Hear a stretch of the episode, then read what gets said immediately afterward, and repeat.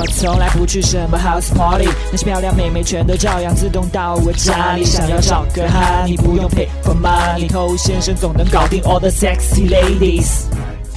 嗨，我是偷先生。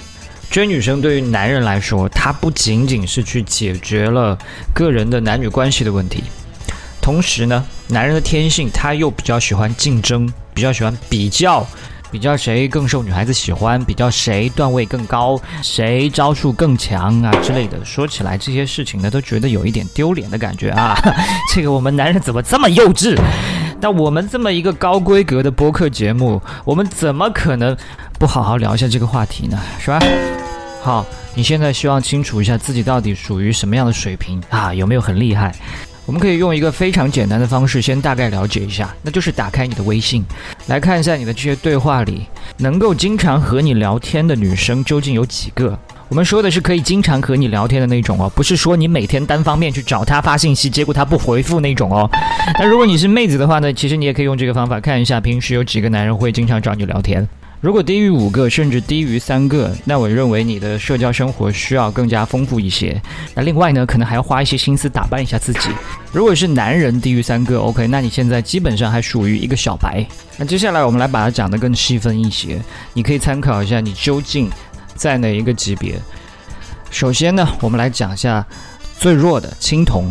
那这个级别的选手呢，是数量最多的一群人。追女生它是一个学问。但是有些人呢，还是不以为然，完全没有主动学习的意愿。至于他们怎么样去谈恋爱，怎么样去搞对象，完全都是凭感觉，没有章法的。那常见的一些操作呢，就是不断的请吃饭、表白、跪舔、送礼物、发红包，甚至疯狂打电话、跑到别人家楼下等之类的。那么简单归纳一下呢，青铜的选手们，钱他花了，事也没少干。好人也没有少当，那但是呢，他就一直单身。好，说完青铜，我们现在讲一下稍微有些长进的白银。那白银的选手呢，他和青铜选手最大的一个区别就是他已经意识到恋爱这件事情是可以学习的，用不同的方式去和女生相处，真的会得到不一样的结果。他们已经懂得去追女生不应该完全看天意、看心情。而是已经会去搜集一些文章，或者来听一些播客，比方说你现在正在做的事情，去学习聊天，去改变自己的形象，去健身运动等等。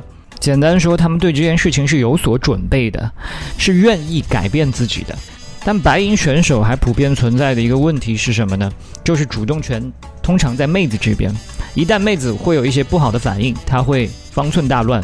那当然，这是一个过程。当你经历了更多的一些不好的反应，你慢慢也增强了你的一个承受能力。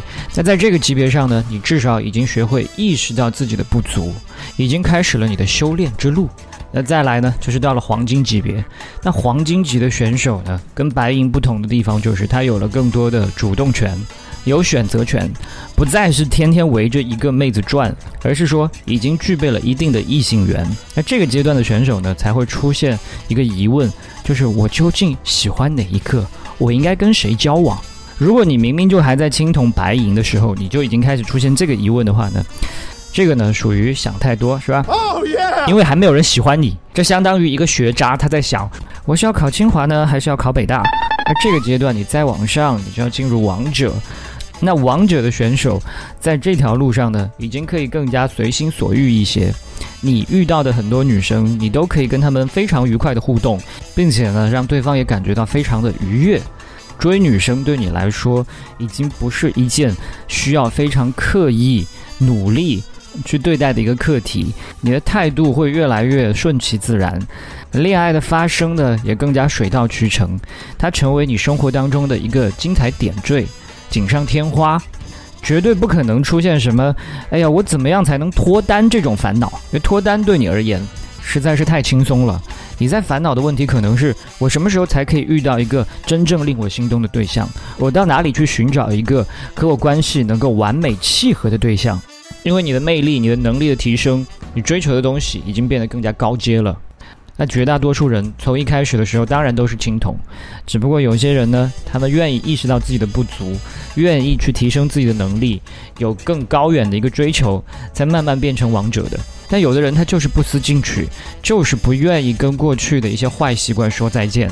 那就只能抱着青铜这个身份，不断的去碰运气。当然，希望可以有好运，但是靠运气碰来的爱情，往往都会比较脆弱。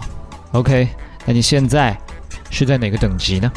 好，如果你喜欢我的节目的话呢，可以点一下关注，可以第一时间听到我提供给你的价值。也希望你可以把节目分享给你身边的单身狗，这是对他最大的温柔。我是头先生，下回见。